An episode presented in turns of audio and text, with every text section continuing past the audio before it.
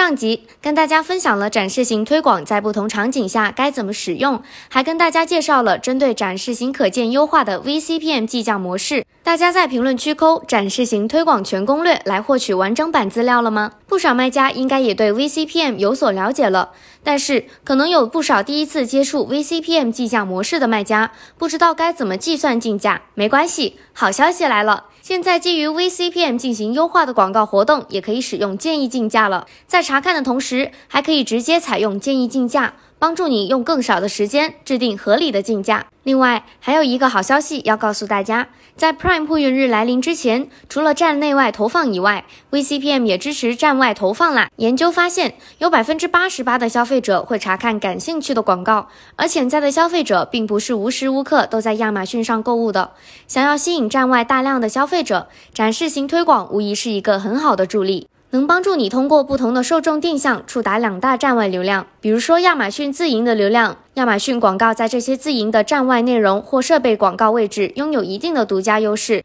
比如 Goodreads 和 Kindle 等等的所有广告展示位置，或者是 Fire TV 和 Fire 平板电脑上的某些独家展示位置。展示型推广还支持在与亚马逊合作的第三方网站或是 APP 上投放，帮助卖家触达第三方站外流量。主要侧重于大规模提供品牌优质内容的第三方网站和 APP 合作。亚马逊将持续扩大合作规模，并触达更多的受众。而且为了让你的品牌和产品能站在站内外发光发亮，吸引更多的精准流量，你还可以通过新线上的展示型推广拒绝列表，让你的站外投放广告不会出现在与品牌形象或价值不符的站外网站上，避免对品牌的形象和声誉造成影响。VCPM 的优秀本质大家已经了解了，但在实际应用中，它究竟能发挥多大的作用呢？有数据，有真相。亚马逊广告针对五个群组的展示型推广活动进行了深度分析与研究，发现表现最佳的群组一和最不成功的群组五相比